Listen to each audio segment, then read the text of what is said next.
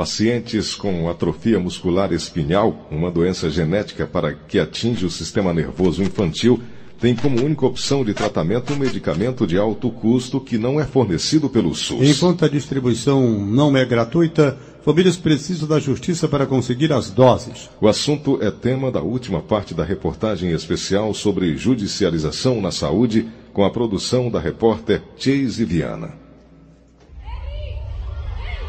Júlia viveria no máximo por dois anos. Ou pelo menos era isso que os médicos diziam. Hoje a menina já tem seis anos de idade e, se depender da própria força e do apoio dos pais, o corpo ainda pequeno vai driblar dia a dia a atrofia muscular espinhal, a AME, uma doença genética e degenerativa que atinge o sistema nervoso. O único medicamento capaz de bloquear o avanço da AME é o Spinraza que a família da menina precisou entrar na justiça para conseguir. Uma dose do medicamento custa em torno de 370 mil reais e para apenas um ano de tratamento são necessárias seis doses, gerando um gasto total de mais de 2 milhões e 200 mil reais. No Ceará, pelo menos 74 pessoas são afetadas pela doença, de acordo com a estimativa da Associação Brasileira de Amiotrofia Muscular, a ABRAME. A entidade defende a incorporação do remédio à lista de distribuídos gratuitamente pelo Ministério da Saúde para evitar a necessidade de processos judiciais como o travado por Giovana Dantas, mãe de Júlia.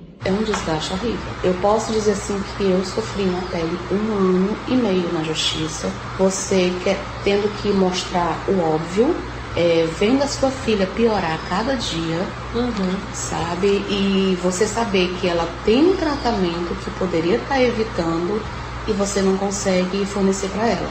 É tanto que hoje, graças a Deus, a gente conseguiu, mas hoje eu estou curando, tratando as sequelas que ficaram, no caso, em mim.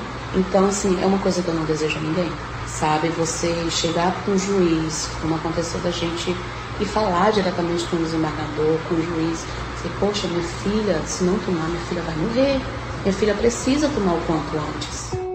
O acesso ao medicamento para Júlia foi concedido pelo Ministério da Saúde após a família conseguir uma liminar judicial. O Spinraza, associado a terapias complementares, bloqueia a degeneração dos neurônios motores causada pela atrofia. A evolução de Júlia após iniciar o tratamento, segundo a mãe, é visível. Ela passa o dia todo. Olha, mamãe, o que eu consigo fazer? Olha, mamãe, o que eu tô fazendo? A Júlia estava um dia desse deitada nessa poltrona que a gente olhou. A Júlia levantou a perna e ela só fazia isso até os seis meses de idade. É pela mesma esperança que a família do adolescente Lucas Braga luta na justiça. Aos três meses de vida, o garoto foi diagnosticado com AMI tipo 1 e os médicos diziam que ele só viveria um ano. Hoje, Lucas já tem 17 anos e segue aguardando a decisão judicial para conseguir as doses do medicamento. A mãe de Lucas e presidente da Associação Brasileira de AME, Fátima Braga, ressalta a importância do medicamento para os pacientes. Então, esse medicamento, ele simplesmente para a progressão da doença. Ou seja, meu filho tem a doença. Se ele começar a tomar e o processo dele está correndo na justiça, ele vai parar a progressão da doença, ele pode ter inúmeros benefícios, como recuperar movimento, talvez nunca mais ele ande, porque ele tem 17 anos e os danos da doença já são severos, né? Mas as crianças menores, quanto mais cedo começar a tomar, pode ter uma vida normal.